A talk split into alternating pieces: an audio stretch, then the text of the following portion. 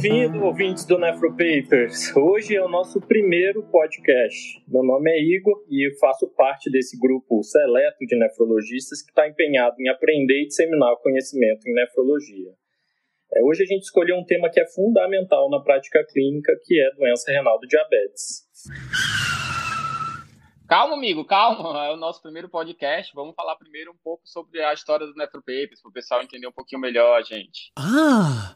Então, assim, o Nefropapers começou dois anos atrás, com cinco amigos que se reuniram, meio que na intenção de falar, assim, de atualização de artigos, mais voltado mais para a área mais acadêmica, mais pesada, né? Com o tempo, a gente foi crescendo, mais pessoas foram chegando, né? Hoje em dia somos oito. E a gente foi também ampliando um pouco nossa, nosso aspecto de, de interação com as pessoas, de ação, né? Assim, a gente acabou falando hoje, dia, falando hoje em dia de casos clínicos, de nefrologia em geral, não só de artigos, como vocês podem perceber lá no Instagram. Então, pensei também a gente se apresentar a cada um de nós isoladamente, né? Para poder vocês conhecerem um pouquinho melhor a nossa história. Hoje só estamos em cinco, que outros três estão trabalhando, não conseguiram vir, tá? Eu vou começar me apresentando. Meu nome é Gabriel Montezuma. Eu sou cearense, formado na UFC, e minhas áreas de interesse principais na nefrologia são lesão renal aguda e, e glomerulopatias. Eu sou a Maria Amélia Razins. Sou de Recife. Minhas áreas atuais de interesse são doença renal crônica, especificamente a doença renal do diabetes, também diálise e transplante renal. Eu sou a Maria Eduarda Villanova, ou a Duda Villanova, como eu prefiro. Sou de Recife, acho que o sotaque não tem como negar. E minhas áreas atuais de interesse dentro da nefro são agudos é, e glomerulopatias, que é a área que eu estou desenvolvendo no meu projeto de mestrado. Fortalezense é que fala. Eu estava na dúvida se essa palavra existia. Não precisava disso, né?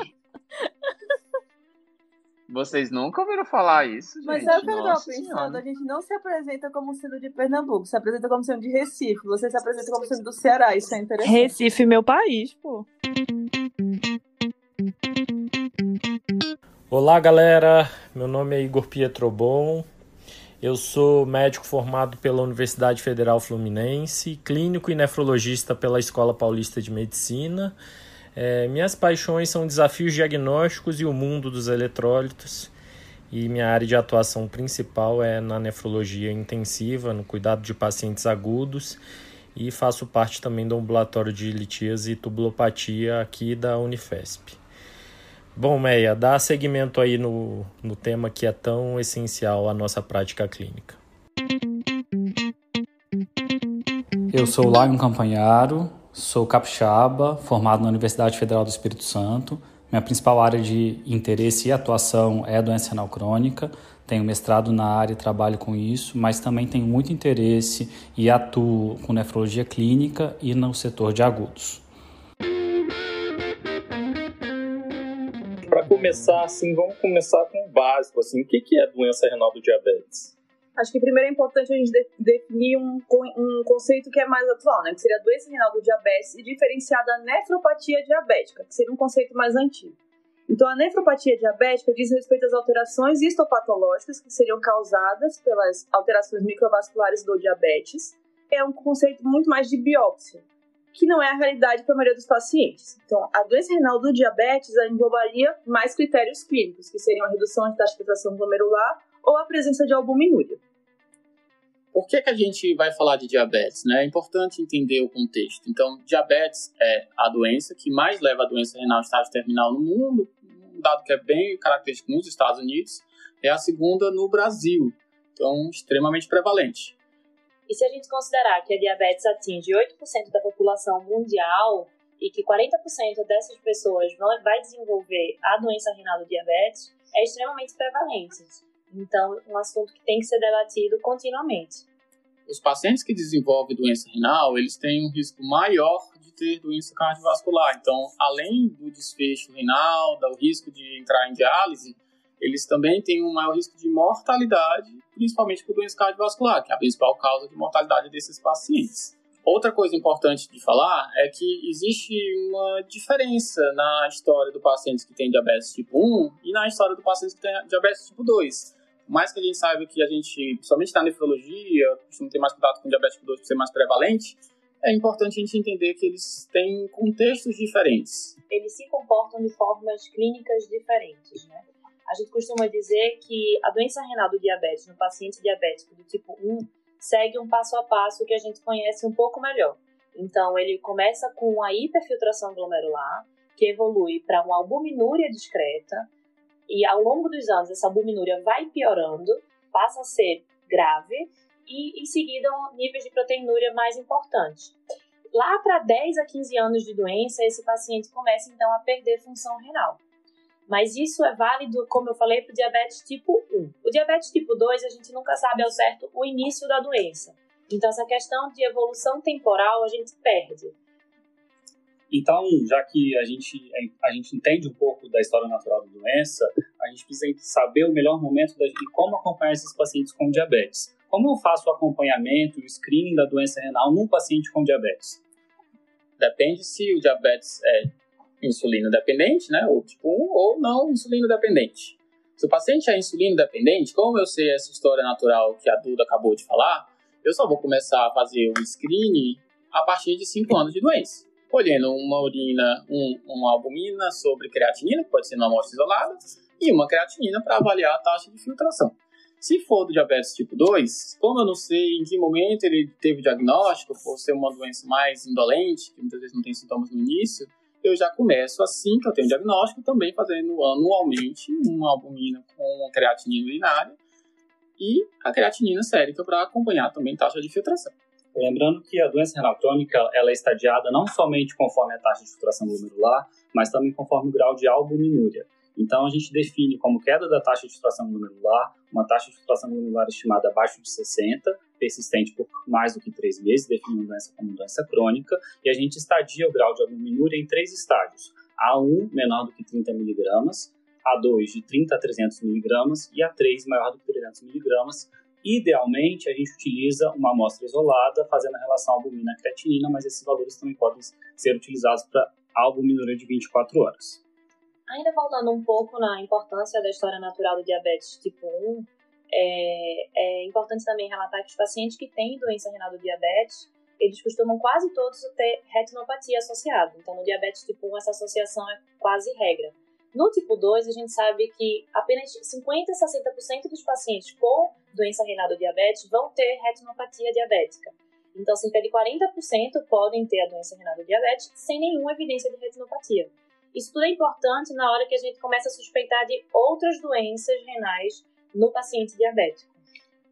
E é quando perde essa história natural, que pode até acontecer na doença renal do, do diabetes, que a gente pensa em uma biópsia renal. Então, paciente que desenvolve uma albuminúria é, de grande monta de forma súbita ou tem uma perda de função renal é, rápida, é, que não tenha uma outra causa óbvia, é, no paciente que não tem lesão microvascular, polineuropatia, retinopatia, são dados que a gente tira da história clínica e que nos ajudam a pensar em biópsia para diagnosticar outras doenças. Lembrando que diabetes, por ser uma doença muito comum, é comum que se apresente com outras doenças também. Principalmente acima de 50 anos, é comum ter gamopatia monoclonal. Então, sempre fiquem alerta, não é porque o paciente tem diabetes que aquela doença renal é secundária ao diabetes.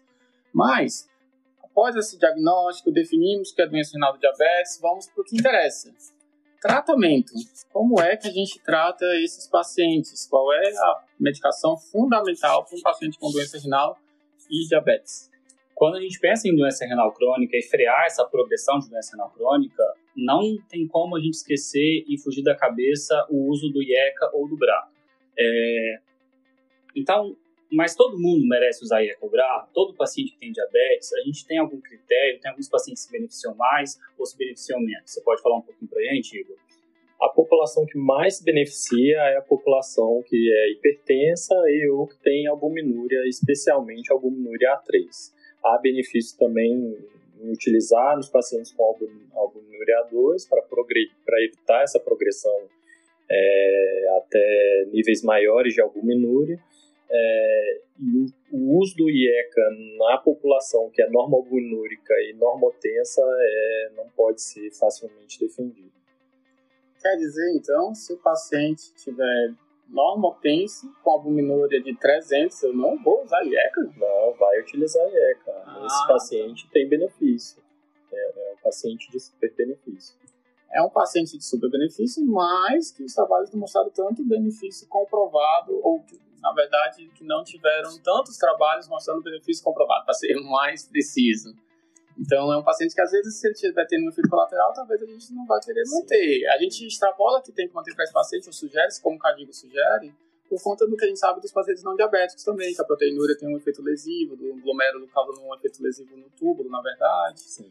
Então evolui mais rápido o paciente que tem proteinúria maior. Então a gente acaba extrapolando também, mas não é tão claro, né? Igor, o, o efeito. Então, às vezes o paciente que tem um efeito colateral, eu não vou querer insistir tanto em manter. Efeito colateral existe com o uso do IEC do BRA. Então, por isso a gente tem que ter alguns cuidados na hora de introduzir a medicação. Às vezes a gente quer dar um passo muito grande, a gente acaba dando dois passos para trás. Tem algumas dicas aí que vocês podem ajudar a gente para na hora de introduzir a medicação?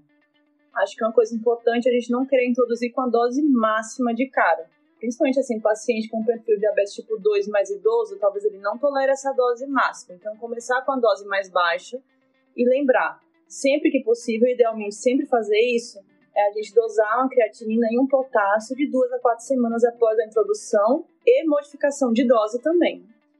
É, outro, outra dica importante é não iniciar a medicação junto de outras medicações que vão é, piorar o controle volêmico do nosso doente. Então, medicações diuréticas vão atrapalhar a, o ajuste inicial de alto fluxo renal. Então, a gente deve evitar o início conjunto. Lembrar que o IECA ou BRA são medicações que agem fazendo uma vasodilatação da arteriolar aferente diminuindo a pressão intraglomerular. Então, elas agem na hemodinâmica e inicialmente cursam com uma queda inicial da taxa de filtração glomerular. Por isso, a importância de monitorizar a creatinina, é importante a gente monitorizar também o potássio e esses cuidados, principalmente com risco de hipotensão e risco de hipovolemia na hora de introduzir a medicação. Lion, a gente introduziu o IECA para o paciente, retornou o paciente em quatro semanas, piorou 30% ou mais aí a creatinina, a taxa de filtração glomerular. O que, que eu devo fazer nesse caso? Eu acho que primeiro, a primeira pergunta que se deve fazer é se a gente não introduziu no momento inadequado. É, a gente precisa reavaliar a prescrição do paciente, ver se ele não está com muitas medicações antipertensivas, ver se ele não tem algum, algum sinal ou sintoma sugestivo de hipotensão postural ou de desidratação. E acho que é muito importante a gente ter na cabeça que não é porque se o paciente não tolerou a medicação no primeiro momento, a gente não pode, pode no segundo momento tentar a medicação de novo. Então, talvez reiniciar com uma dose mais baixa, lembrando que até o ano de 2020, o IECOBRA talvez fosse a grande medicação ou a única medicação que de forma isolada diminuiu a progressão de doença crônica. E vale ressaltar também que no paciente de grande benefício, aquele que tem albuminúria e hipertensão, a gente precisa chegar nas doses máximas toleradas para o doente, né? A gente inicia com a dose reduzida, mas vai sempre aumentando conforme tolerância. O paciente está com doença renal crônica e, apesar de tudo que a gente tem feito, o paciente vai evoluindo com perda progressiva de função renal. Existe alguma evidência ou como vocês é, definem a retirada ou não do IECA ou do BRA num paciente com doença renal crônica em estágio já 4, 5, piorando progressivamente? Uma coisa que a gente tem que lembrar é eu tirar o IECA e BRA vai trazer algum benefício para o paciente a curto prazo em termos de melhor preparo para diálise? Eu falo isso no sentido de que, às vezes, o paciente já tem uma fístula pronta aquela retirada de taxa de, de IE cobrar pode trazer a curto prazo alguma melhora de creatinina. Isso é algo que a gente não tem comprovado, a gente vai ter que fazer o teste, tira e ver o que acontece com a função renal daquele paciente, mas às vezes é o tempo que ele tem para segurar o potássio e acabar segurando um pouco mais de tempo para começar com uma fístula e não com um catéter, por exemplo. Mas tem um estudo recente mostrando que a gente viu que quando se tirava o IECA-BRA com o paciente com já estágio 4 para 5, a gente tinha até um melhor desfecho no sentido de segurar um pouco mais a taxa de filtração glomerular, mas infelizmente os desfechos cardiovasculares, risco de mortalidade aumentaram. Então, sempre pesar que aquele paciente que tem doença renal e diabetes, como já tinha falado, também tem um risco cardiovascular muito alto. Às vezes teve um benefício até de segurar um pouco da diálise, mas em termos de mortalidade, que é o que importa, junto com qualidade de vida, foi ruim para aquele paciente. Então, é uma evidência que não é aquela evidência mais forte do mundo, não é que eu vou fazer isso para todo mundo, mas depois desse trabalho, a gente tende a ser um pouco mais permissivo. Lembrar que pacientes que têm hipercalemia, eu tenho várias coisas que eu posso fazer. Tenho que ver se a acidose está bem tratada, tenho que ver se ele está com dieta, se ele já está com diurético otimizado. São outras medidas que a gente pode fazer, tirar beta-bloqueador em alguns casos, para tentar mantê-lo sem urgência dialítica e, de certa forma, atrasar um pouco mais a diálise sem ter que tirar o IECA e o BRA. É, esse estudo que o Gabriel comentou, um estudo que saiu agora em 2020, é um estudo de coorte com mais de 10 mil pacientes, mas a gente tem um ensaio clínico randomizado em andamento que deve sair talvez esse ano, ano que vem, que talvez traga um pouco mais de informação se existe mesmo um real benefício de tirar o IE cobrar para a gente retardar o início de terapia renal substitutiva dos pacientes com DRC mais avançado. Acho que nesse caso a gente tem que eleger prioridades, né? A gente tem que definir se é pior para aquele doente é, entrar mais rápido em hemodiálise ou o risco cardiovascular dele agora é maior, é, já que a gente não sabe muito bem é, o que é certo e errado em termos de evidência. Né? Vocês estão falando super bem dos benefícios do IECA e do BRA na população com doença renal do diabetes. Que tal se eu associar essas duas drogas? Parece uma ótima ideia. Todo mundo queria e já tentou na vida. Muitos pesquisadores tentaram, e tem alguns trabalhos que estudaram isso de forma prospectiva, on target, UVA, né, Fundi, para citar, e só evidenciaram mais lesão renal aguda, mais hipercalemia, é, sem evidência de benefício clínico. Então, é proscrito atualmente essa associação na população com doença renal do diabetes. Acho que se a gente quer bloquear o sistema renina-angiotensina aldosterona de alguma outra forma, seria usar os antagonistas mineralocorticoides. Então, assim, isso já foi tentado com o aldactone, por exemplo, mas é uma medicação que tem bastante efeito adverso, né? Hipercalemia é uma coisa que chama atenção. E a gente tem um, um estudo recente do ano passado, né, de 2020, que foi o Fidelio. O Fidelio utilizou a finerinona, que é um antagonista seletivo mineralocorticoide, e que ele mostrou, de fato, benefício na progressão da doença renal crônica e menos eventos cardiovasculares. Então, talvez a associação IECA-BRA com finerinone seja uma boa aí na, nesses casos. Lembrar que esse paciente, esse, esse, estudo incluiu pacientes que já tinham um potássio controlado, menor do que 4,8. Só 2% das, da, da população que tomou a medicação teve que continuar a medicação por conta de hipercalemia. E lembrar que ainda não temos disponível a medicação no Brasil. Tá bom, gente. Então, IECA BRA para todo mundo que tem albuminura e hipertensão, mas quanto que eu quero de meta pressórica? Tem um alvo? A gente tem evidência de que realmente uma pressão mais baixa tem benefício para um paciente com diabetes? Acho que essa é a pergunta de um milhão de reais do momento. É, saíram diretrizes novas, tanto brasileiras quanto internacionais. As diretrizes elas mudaram a, o alvo pressórico baseado principalmente no estudo SPRINT, que saiu em 2016, que mostrou que o controle intensivo da pressão versus o controle não intensivo diminuiu evento cardiovascular combinado. É, a partir de então, tanto a diretriz brasileira quanto a diretriz norte-americana é, sugere e recomenda como alvo pressórico para os pacientes de alto risco um alvo de pressão menor do que 13 por 8. Lembrar que todo doente renal crônico e todo paciente com diabetes, pela diretriz brasileira, é considerado um paciente de alto risco. Então, pela, por essa diretriz, é o nosso alvo é 13 por 8. Tem só um detalhe, que o sprint não incluiu pacientes diabéticos. A gente tem um outro estudo, que é o ACORD, que é um estudo também que avaliou um controle mais intensivo da pressão, com alvo também de 120 versus um alvo de 140, que é mais antigo, que foi publicado no New England de 2010, e que esse trabalho não mostrou benefício de mortalidade não mostrou benefícios cardiovasculares em geral, apesar de ter mostrado benefício em redução de risco de AVC. Então, por isso que existe essa controvérsia, que a gente acredita que talvez uma boa parte da população tenha benefício de controlar a pressão para abaixo de 130, mas No estudo randomizado, que tem um pouco mais de evidência em tratamento intensivo, que foi 120 o alvo, a gente não conseguiu demonstrar um benefício muito claro. Esse trabalho mostrou uma redução de progressão de albuminúria, mas mostrou também uma redução de taxa de filtração glomerular. Então, tem alguns pontos que podem ser positivos, né, como AVC e redução de albuminúria, mas tem a redução da taxa de filtração sem benefício também de mortalidade. Então, daí vem toda a discussão. É importante lembrar que tanto um trabalho quanto outro trabalho representou muito mal a população com DRC. O sprint ainda tinha quase um quarto dos pacientes com doença renal crônica, mas a média da taxa de filtração glomerular era relativamente alta, é, por volta de 45, 50. Então, para aquele paciente com doença renal mais avançada, a gente não tem essa representatividade nos grandes ensaios clínicos randomizados. Na prática clínica de vocês, o que é que vocês acham desse controle rígido da pressão?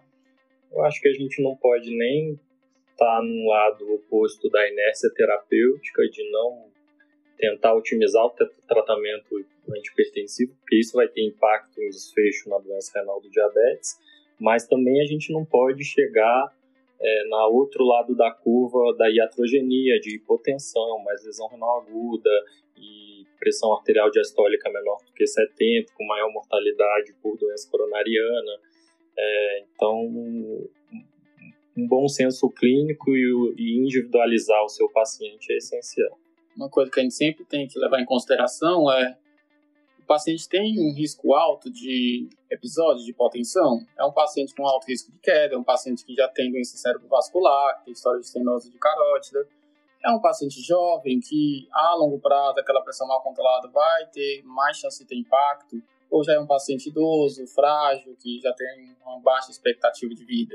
Então, tudo isso tem que ser levado em consideração. E, às vezes, a gente faz uma tentativa e erro. Eu tento controlar um pouco melhor, mesmo achando que aquele paciente vai tolerar, às vezes ele fazendo 120 de pressão tem sintomas, tem hipotensão postural, por exemplo, e não tolera. Então, a gente tenta, monitoriza, reavalia e, dependendo da resposta, a gente mantém ou tira ou diminui. Lembrando que se o paciente, tentando fazer uma recapitulação, né? Se o paciente tem nefropatia diabética, tem doença renal do diabetes com albuminúria e hipertensão, primeira escolha IECA ou BRA. Não tem diferença entre os dois em, baseado em estudos randomizados. Os dois têm muito têm desfechos positivos. O IECA dá um pouco mais de tosse, mas em teoria tanto faz. Se ele não tem hipertensão ou não tem albuminúria ou nenhum dos dois, em teoria o que importa é o controle pressórico. Não faz diferença se eu dou IECA, BRA ou bloqueador do canal de cálcio ou diurético tiazídico. Mas tá certo, falamos de um paciente com doença renal crônica e com diabetes. Mas até agora, tudo que a gente falou, acho que serviria para qualquer paciente com doença renal crônica. Vamos falar de diabetes, então? Vamos falar de diabetes. Antidiabéticos, né? Pacientes que têm doença renal crônica, a gente trata de forma diferente? Eu vou mudar meu esquema de antidiabéticos inicial? Inicial, não. E depende também da taxa de filtração glomerular. Acho que essas duas coisas que a gente tem que pensar. Uma coisa que o Cadigo 2020 trouxe, que eu achei bastante revolucionário, é que se antes a gente usava metformina como primeira escolha, como droga isolada, ela agora vem associada ao inibidor de SGLT2.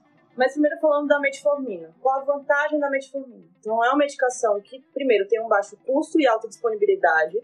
Então é uma medicação que a maioria dos nossos pacientes conseguem fazer. Só lembrando que a gente está falando de diabetes tipo Isso. tipo 2, tá, gente? Importantíssimo. importante falar isso de fato. Voltando, metformina. Tudo que a gente vai falar aqui, e que o Cadigo descreveu, da metformina e do inibidor da SGLT2, refere-se ao diabetes tipo 2. Mas a metformina, como eu falei, ela é uma medicação de baixo custo, alta disponibilidade, que mostrou é, uma redução da mortalidade geral. Em relação à progressão renal crônica, a gente não tem nenhum trial até o momento grande que mostre redução da progressão renal crônica mas é uma, uma medicação bastante bem tolerada. Qual a limitação seria para a população com DRC? É que de diretriz a gente pode utilizar até uma taxa de filtração glomerular de 30 ml por minuto. Lógico que isso é bastante questionável quando a gente vai parar é, a metformina também, mas a gente pensa nessa taxa de filtração. Menor que 45 é, ml por minuto, a gente deveria é, fazer uma redução de dose. qual a limitação na população com DRC é que a principal complicação seria o desenvolvimento de uma acidose lática. E eu queria saber a opinião de vocês sobre esse tema. Então, aquela história de que o paciente chega falando que suspendeu a metformina porque a metformina piorou a função renal dele, é verdade. Isso não é verdade. Mito. Por que, que a gente diminui inicialmente depois a gente suspende a metformina no DRC? Pelo medo que a gente tem dessa complicação, que é a acidose lática, embora não seja tão comum na prática ambulatorial. Não sei a experiência de vocês aqui. Acho que no ambulatório a gente vê muito pouco de acidose lática. É raro de da gente ver, a gente vê mais em paciente diabético hospitalizado e que tem a etiologia da acidose lática, por exemplo, na sepse exacerbada pela continuidade do uso da metformina. É, entretanto, a gente é, tem essa recomendação de diretriz de suspender a metformina com taxa de filtração glomerular abaixo de 30, mas na prática clínica, para quem é nefrologista, é, no paciente com função renal estável e taxa de filtração em volta de 30 ml minuto, a gente tende a manter a droga. Monitorizando de perto a função, vendo se não está progredindo rápido, aquela Sim. piora da DRC. Medir, mas com paciente é, na mão. Eu acho que a dica é olhar a estabilidade do paciente, olhar risco de agudização do paciente.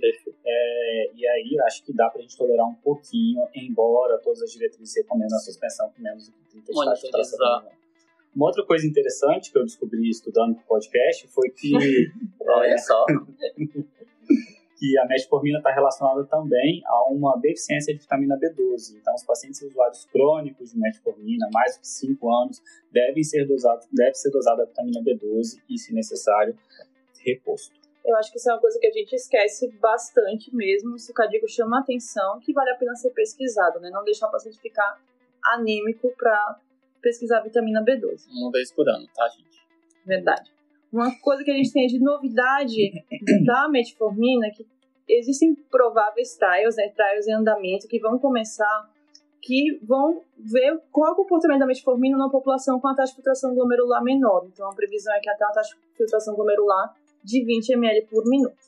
Tá bom de metformina, gente. E a estrela dos últimos dois anos, três anos, da nefrologia, cinco anos? Glifosinas glifosinas, né, inibidores do SGLT2. Então, só reforçando, o Cadigo diz agora que a primeira escolha é a combinação de metformina com inibidor de SGLT2. Então, tinha tempo que o Cadigo não publicava nada de diabetes, as nossas diretrizes eram muito antigas, e acho que graças a Deus saiu esse ano, ano passado, né, e trouxe inovação e, e força de evidência para recomendar a gente utilizar. E da onde que surgiu essa ideia de utilizar inibidor de SGLT2 para o tratamento da doença renal do diabetes? O inibidor de AGLT2 inicialmente foi, foi desenvolvido como uma droga antidiabética. Ele inibe um cotransportador de glicose e sódio no tubo contorcido proximal. Esse cotransportador é responsável por 90% da ação da absorção de glicose no tubo contorcido proximal e, portanto, ele induz uma glicosúria com melhor controle glicêmico. É, nos primeiros ensaios clínicos randomizados feitos com o DGST2, o objetivo era avaliar desfecho combinado cardiovascular.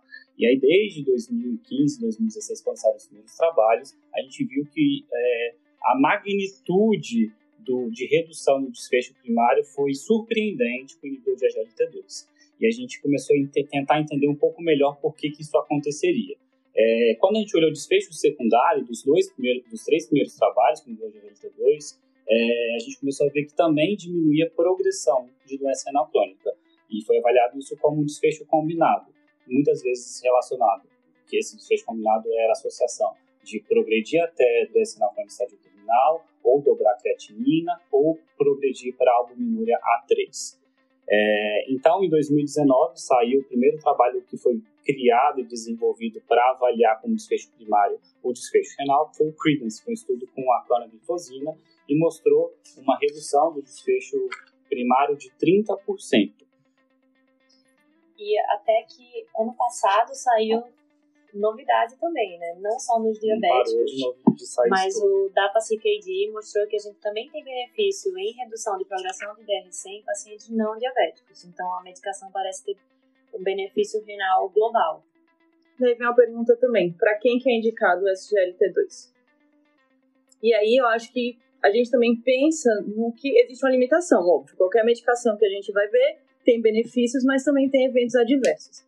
Então, a, o inibidor do SGLT2 ele também não é usado para qualquer taxa de filtração glomerular. A gente deveria iniciar até uma taxa de filtração glomerular de 30, mas, segundo a recomendação do CADICO, a gente só precisaria suspender quando o paciente entrasse em diálise. Lembrando que o estudo que saiu agora, o DAPA-CKD, é um estudo que incluiu pacientes com 25 de taxa de filtração glomerular para cima. E mesmo após o início da medicação, se o paciente piorava a taxa de filtração, a medicação era mantida.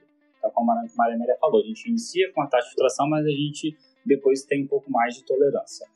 Lembrando que assim, o benefício da, da SGLT2 ele parece ser independente do controle glicêmico. Porque quanto menor a minha taxa de filtração glomerular, eu espero que eu tenha um controle glicêmico pior com SGLT2, mas mesmo assim os pacientes apresentaram benefício. E isso tem alguns motivos que a gente já entende e alguns que a gente não entende tão bem.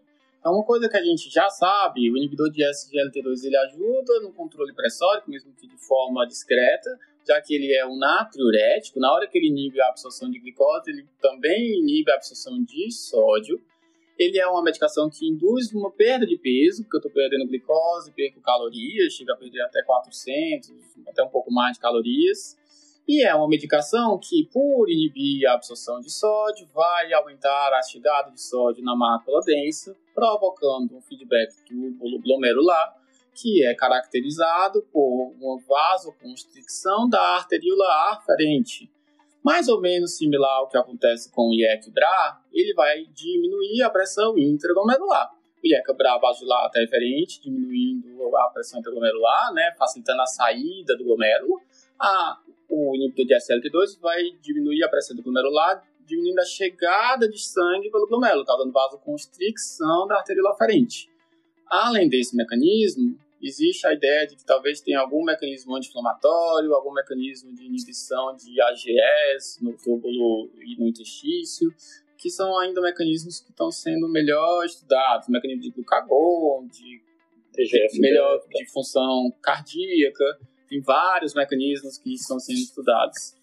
Então, Gabi, você está dizendo que eu faço uma vasoconstrição da arteríola aferente, cai a pressão intraglomerular, então provavelmente quando começa a medicação, a função renal desse paciente piora. Exatamente, muito bem, doutor Laio, é isso mesmo que acontece. E se a gente lembrar que a primeira alteração da doença renal do diabetes é a hiperfiltração, parece uma medicação que age diretamente no, no princípio de tudo. Até uma das coisas que eles têm observado, que é a mesma coisa que foi observado com, a inibidor, com o inibidor da ECA e com o BRA, é que aqueles pacientes que têm uma maior queda de albuminúria ou maior queda da taxa de filtração, parece ser aquele paciente que tem maior benefício. Porque é aquele paciente que aparentemente tem maior hiperfiltração que está agindo, a medicação exatamente está agindo no mecanismo de ação da doença. É, aquele, é aquela paciente que tem mais evidência de que tem pressão intraglomerular aumentada e, consequentemente, vai ter benefício da medicação. Então, não é para se assustar se por acaso aquela creatina aumentar. A, a gente vai ter que monitorizar para ver se tem outros motivos. Alguns pacientes de maior risco, pacientes que já têm uma taxa de filtração menor do que 30, idosos, hipovolêmicos. Eu talvez, na hora de começar, eu tenho que observar se ele está com furosemida associado. Se tiver com furosemida, talvez retirar a furosemida primeiro, ou talvez só diminuir a dose, dependendo de paciente ser hipervolêmico nitidamente ou não. Talvez, se ele está com IECA-BRA, talvez monitorizar um pouco mais de perto, fazer uma creatina um potássio com uma semana, talvez não esperar três semanas. Então, são alguns detalhes que a gente tem que observar para aquele paciente que talvez tenha um pouco mais de risco de ter um piora mais agudo ou mais importante da filtração glomerular. Acho que é aquela orientação do timing ideal de início de medicação que a gente tinha falado lá atrás no IECA-BRA, né? A ideia de iniciar IECA mais inibidor de GLT2 juntos para vocês. Não me não. soa bem. Titule primeiro seu IECA. Você fecha a arteríola aferente, você abre a eferente e a pressão intraglomerular despenca. Acho que compra tudo depende do perfil de paciente. Não acho que seja impossível iniciar os dois juntos. Acho que tem pacientes que vão tolerar melhor. E para quem eu vou iniciar? Sempre numa dose mais baixa, né, de IECA e BRA, às vezes o paciente está fazendo IEC-BRA, talvez valha a pena reduzir um pouco a dose inicial e SGLT2 e monitorizando e voltar para a dose otimizada mesmo. E além dessa piora de função renal, é, que é esperada e a gente vai fazer o segmento para ver se é ação da droga na nefroproteção ou se foi evento adverso, que outros é, eventos adversos que a gente pode eventualmente observar com o uso dessa, dessa classe de drogas. Eu acho que uma coisa que sempre chamou a atenção é a questão da cetoacidose euglicêmica, que não é o mais comum, mas é uma complicação potencialmente muito grave, e que isso limitou, assustou muita gente com o uso da medicação. Uma das razões que a gente não utiliza no diabetes tipo 1, inclusive, infecções do trato geniturinário.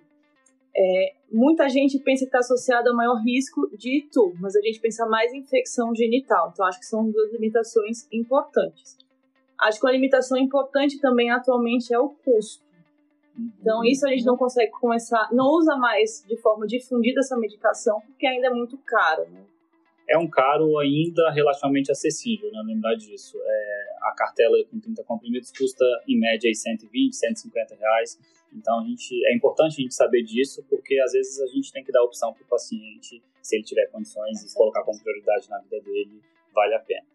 Isso é algo de a gente falar, é importante de falar, porque o próprio é, CADIGO, o, a Associação de Diabetes Americano, o ADA, eles colocam alguns critérios que fazem com que eu queira priorizar uma medicação ou outra. Porque se você for ler, hoje em dia, com tantos antidiabéticos mostrando benefícios além do controle do diabetes, se você for dar todos os medicamentos que você tem que dar, o paciente vai acabar não tendo como usar todos eles. Então, quem tem alteração da função renal, ou quem tem albuminúria, ou quem tem insuficiência cardíaca, são os que têm um, um benefício mais comprovado com o inibidor de SGLT2. Já outras medicações têm outras indicações. Quem tem um problema com custos, eles recomendam principalmente sulfonilureias e os a metformina.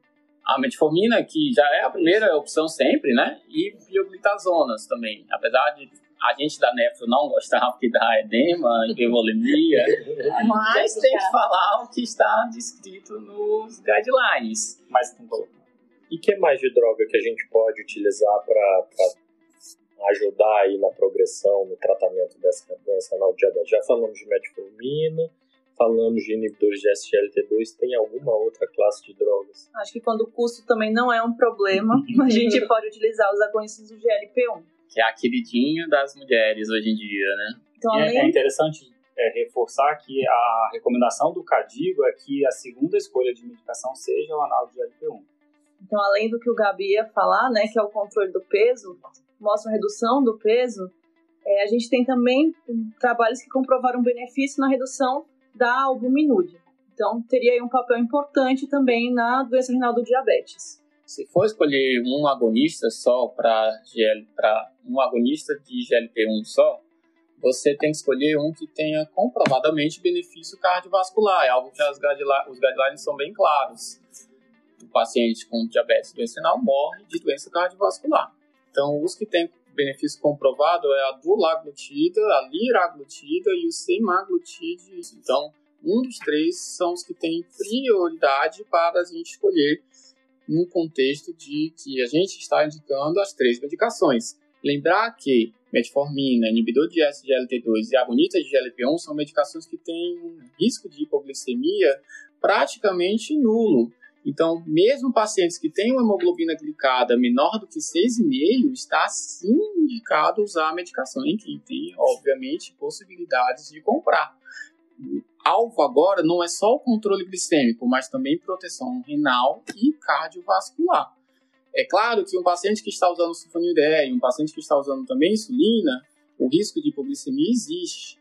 Então, talvez diminuir a dose dessas outras medicações que não têm tanto benefício cardiovascular e renal comprovado antes de iniciar medicações novas, ou simplesmente monitorizar um pouco mais de perto. Gabi, você tocou num ponto que é fundamental, talvez, no tratamento do diabetes, que é controle glicêmico, alvo glicêmico. Como é que a gente aborda, como é que vocês abordam isso na, na, na prática clínica de vocês? O, o, acho que um dos pontos cruciais também das novas recomendações é que ele abrangiu o espectro de recomendação de alvo de hemoglobina glicada. O CADIGO que a gente tinha anterior, que falava de doença renal crônica, falava no alvo por volta de 7%, que é muito inespecífico. Daí, agora ele trouxe uma recomendação mais ampla e individualizada. Então, ele coloca uma faixa de menos 6,5 até menos 8. E aí o que eu vou avaliar na hora de é, querer um alvo mais com controle mais intensivo ou não intensivo, avaliar a expectativa de vida do paciente, avaliar a idade, avaliar já a evolução de doença micro e macrovascular, mas principalmente avaliar o risco daquele paciente tem, que aquele paciente tem de fazer hipoglicemia e o suporte financeiro e social dele reverter e dele cuidar em caso de hipoglicemia. O CADIG é bem claro, então o principal é exatamente isso que o Lion falou na hora que eu vou decidir o alvo de hemoglobina glicada, o principal é aquele paciente, ele tem risco de hipoglicemia? Então, um paciente com taxa de filtração menor do que 30, a gente sabe que tem muito mais risco de hipoglicemia, o rim é um dos órgãos mais responsáveis por neoglicogênese, então, naturalmente, só por ter DRC, ele tem mais risco de hipoglicemia. Se o paciente é um idoso, que vai, às vezes, ter menos regularidade da dieta, ele tem mais risco de hipoglicemia. Então, características que aumentam o risco da hipoglicemia e, além disso, características que fazem com que mesmo poucos episódios de hipoglicemia possam ser muito lesivos. Então, pacientes que já têm doença cardiovascular, pacientes frágeis, pacientes que têm uma maior idade, doença renal é, estabelecida. Então, são pacientes que eu sei, pacientes que não fazem sintomas, com episódios de hipoglicemia, né, que são as hipoglicemias assintomáticas, são pacientes que eu vou ter ainda mais cuidado na hora de determinar o alvo. Então, esses, esse perfil de pacientes, talvez botar um alvo mais próximo de 8. Já o perfil de pacientes jovens que não, que não tem esses riscos, tanto de um episódio grave como de ter mais episódios, talvez um alvo mais próximo de 6,5. Lembrando que hoje a gente, como a gente acabou de falar, tem medicações que eu consigo melhorar o controle do diabetes sem ter um risco associado à hipoglicemia. Então, quem tem poder Sim, de. Não, né? Sim, não, porque justamente o paciente tem mais risco de hipoglicemia, aquele com DRC mais avançado, é aquele que a gente tem menor arsenal terapêutico. Então a gente tem limitação de usar metformina, limitação de usar M2 de GLT2, e no, no mundo do, da saúde pública a gente acaba é, tendo como disponibilidade a sulfonilureia e a insulina. Daí se o paciente quiser comprar um, um, um um inibidor de GLP-4, ou se ele quiser comprar um análogo de GLP-1, também seria possível nessa situação, já com a doença renal mais avançada. Então a gente tem, além do, de, de todas as nuances do tratamento, a gente ainda tem esse fator econômico é, muito importante. Muito importante a né? gente fala bastante da hemoglobina glicada, né? Mas vocês conseguem pensar em alguma limitação para o uso da, da hemoglobina glicada como controle do diabetes? Algum, algumas. algumas limitações. Então, principalmente a nossa população, né, de pacientes com sinais crônicos, eles têm algumas limitações, né? Uma delas é que a meia-vida da hemácia dos nossos pacientes tende a ser menores. São pacientes que têm anemia por deficiência de eritropoetina, costumam ter sangramentos gastrointestinais pequenos mesmo, muitas vezes, mas que causam ferropenia, que, consequentemente, vão diminuir a meia-vida da hemácia. Diminuindo a meia-vida da hemácia, vão diminuir a confiabilidade da hemoglobina glicada. O ambiente urêmico, ele pode glutamizar. Carbamilar. Carbamilar. Muito obrigado, meu amigo. E aí, carbamilando a hemoglobina glicada, você vai ter uma falsa hemoglobina glicada alta. Então, também é um fator que pode confundir. Isso é muito especial na população com doença renal mais avançada, né? Então, paciente com estágio 4 e 5, a confiabilidade da da, da, do controle glicêmico só utilizando como métrica a hemoglobina glicada é bastante limitada. Outro detalhe é que, como os renais crônicos fazem mais hipoglicemia, a média muitas vezes está boa, mas porque ele faz 30 e faz 300. E aí, obviamente, esse controle está péssimo. Mas, graças a Deus, a tecnologia também chega na medicina, não só nos computadores. É, isso é um, questão super importante que a endócrino é, estuda bastante recentemente, que é esse conceito de variabilidade glicêmica. E a gente pode, no dia a dia, monitorar ou com, com um monitor de, de, de, monitoramento contínuo de glicemia, ou a velha glicemia capilar em jejum, duas horas pós-prandial, é, para entender um pouco melhor o quão variável é a glicemia do seu paciente fora que esse controle aumenta também muito a aderência, né? Se o paciente tem um controle frequente dos, dos destros, enfim, da glicemia dele, ele consegue seguir melhor o tratamento, muitas vezes. Gente, o que, que, que, a gente tem de, de novidades aí do tratamento da doença renal do diabetes? Tem alguma coisa que vocês se lembrem para sair? Ou que já... Acho que a gente tem alguns trabalhos com, com antiendotelina, né? Tem um trabalho que é o Sonar, que é um, um pouco mais antigo. Esse, esse, trabalho é um bloqueador do receptor da endotelina, é, que também está relacionado ao processo de progressão, de hiperfiltração e perda progressiva dos néfrons. É, o problema do receptor de endotelina é que as primeiras, os primeiros estudos que testaram a medicação foi, foram interrompidos por insuficiência cardíaca descompensada. Então, nesse estudo no SONAR, especificamente, eles fizeram um run-in de seis semanas de medicação e eles selecionaram os pacientes que foram aceitáveis para serem randomizados, baseado em três critérios. Eles tinham que perder, reduzir em 30% a proteinúria, tinham que não piorar a função renal e não desenvolver edema retenção hidrossalina. E da, da população inicial, só metade desses pacientes foram aceitáveis a serem randomizados, e daí, dentre os randomizados, eles conseguiram mostrar que o, o atrazentana reduziu a progressão de doença renal crônica. Então, para a prática, talvez seja uma medicação que a gente ainda tem um pouco de limitação por conta do perfil de efeito colateral, a anemia e a retenção hidrossalínica. A gente tem também previsão de trabalho com antiedotelina e com a junção com a dapaglifosina também, né? Que pode ser talvez uma solução para esse problema aí. Tá bom, gente, mas vocês só falam de remédio, né? Parece que vocês são médicos, nunca vi isso. Além de remédio, tem mais alguma coisa que a gente pode fazer para esses pacientes? Então, diabetes não se trata só com medicação, né? A gente tem medidas que a gente chama de mudança de estilo de vida que são, também são bastante importantes. Então, uma coisa que a gente sempre fala, a questão da dieta, né, que pode ser que vocês podem comentar aí posteriormente, que é o controle da, da ingestão de proteína. Mas só para chamar a atenção também, paciente com doença renal crônica, a gente indica muito pouco atividade física. Então, isso eles têm benefício, como a população geral, né? Todo mundo tem benefício com atividade física. Então, a recomendação do Cadigo também seriam de 150 minutos é, por semana Lembrando que o paciente que é sedentário, ele não vai começar a correr amanhã. Então, é sempre vendo de acordo com as condições do paciente, né? Nunca começar de forma abrupta. A atividade física tem benefício por melhor controle glicêmico e perda de peso, principalmente, que ajuda principalmente com risco cardiovascular e melhor controle de diabetes, consequentemente, de todas as complicações. Lembrar do tabagismo, né, que aumenta muito o risco cardiovascular, então, de toda forma, estimular a cessação do tabagismo e os detalhes que a doutora Amélia falou da dieta, ou jogou a bola para cima da dieta, são os detalhes que o doutor Lion vai citar agora. Alô, galera da nutrologia. e da Não vou entrar em muitos detalhes, mas eu acho que já existia uma recomendação inicial, é, antiga, de restrição de digesta proteica, é, no ano passado também saiu uma nova recomendação da nutrição a respeito da restrição de ingesta proteica nos pacientes com doença renal crônica.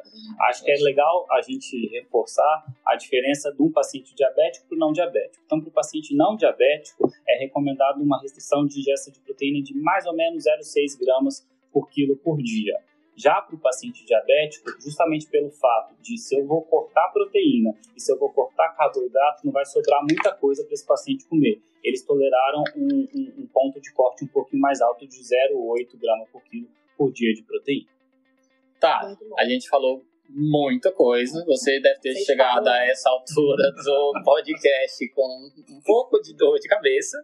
Mas quais mensagens que você tem que levar para casa desse podcast? Acho que o principal é lembrar sempre de equilibrar para aquele paciente diabético, hipertenso e com albuminúria. Né? Não esquecer que se falhar na primeira, a gente tem que insistir um pouco mais, tá?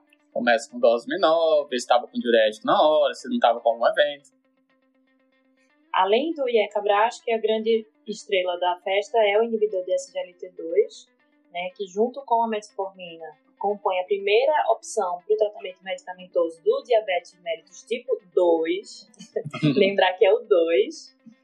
É, a terceira coisa, acho que seria o cuidado com o início e monitorização desses dois grandes grupos de medicação, né, como o Gabi ia lembrar agora. E, por último, lembrar dos alvos que não são engessados. Então, os alvos de níveis pressóricos e os alvos de hemoglobina glicada ou de variação de glicemia devem ser individualizados considerando tudo do meu paciente, as condições de é, moradia, né, sociais e comorbidades. Perfeito. Bem, galerinha, a gente agradece então a presença de vocês, por vocês estarem nos ouvindo. Pera aí, gente, calma aí que eu trouxe uma curiosidade pra vocês. Ai, meu Deus, ele quer fazer uma homenagem ao nosso professor. momento fora da caixa. Exatamente, em homenagem ao Dr. Luiz Moura, eu trouxe um momento fora da caixa. Todo mundo sabe, mas a Deus nada. Todo mundo sabe que Eu ouvi um ronco. Esse, meu, meus amigos me sabotam, gente, mas presta atenção que é legal.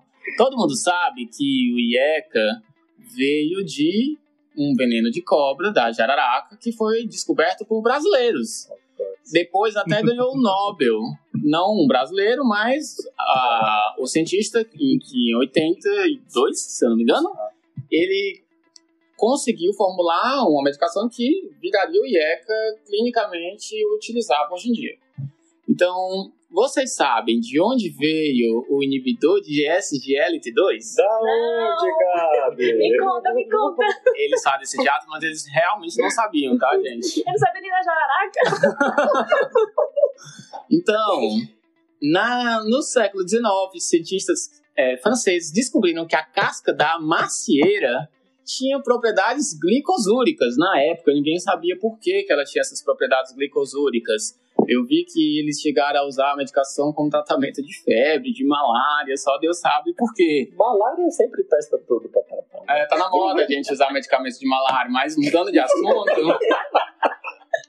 Depois eles usaram esse modelo como modelo de diabetes, porque a medicação dava glicosúria, poliúria, perda de peso, então parecia o início de um diabetes, né, descompensado. Com o desenvolver da ciência, que descobriram o SGLT2, é que foram resgatar a molécula que é o florizin, que era um inibidor do SGLT1 e 2, que eles foram estudar um pouco melhor e viram todo o benefício que hoje em dia a gente já tem muito bem comprovado. Só por nível de curiosidade, ele, como inibiu o inibidor de SGLT1 e 2 de forma potente, ele acabava causando um, uma não possibilidade da medicação como uma terapia é, que fosse eficiente para o diabetes, porque no intestino o inibidor de SGLT2, GLT1 é muito importante. Então a gente acabou não tendo benefício clínico dessa medicação tão antiga, mas é ela que hoje em dia permitiu que fossem se desenvolvendo análogos dessa primeira molécula, que é a cana e a dapagliflozina, e que hoje em dia permitiram que a gente tivesse essa revolução toda no tratamento da doença do diabetes e hoje em dia até dos não diabéticos. Então é um momento de curiosidade muito legal. Agora Deus, sim, meus amigos. Finalmente. Obrigado por terem ouvido a gente. É, curtem, compartilhem, comentem, mandem suas dúvidas. Espero que vocês tenham gostado. Um abraço. Mandem sugestões para os próximos podcasts. Com certeza vamos gravar já todos em forma de jacaré. Espero que sim. Tchau, pessoal. Tchau, prazer. Um abraço.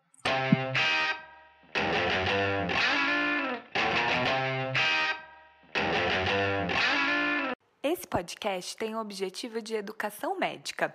As informações aqui prestadas exprimem as opiniões dos seus integrantes no momento da gravação. Não esqueça que a medicina é uma ciência que muda constantemente. Não utilize as informações ouvidas aqui como conselhos médicos para si ou para outros. Em caso de necessidade, procure opinião médica direcionada.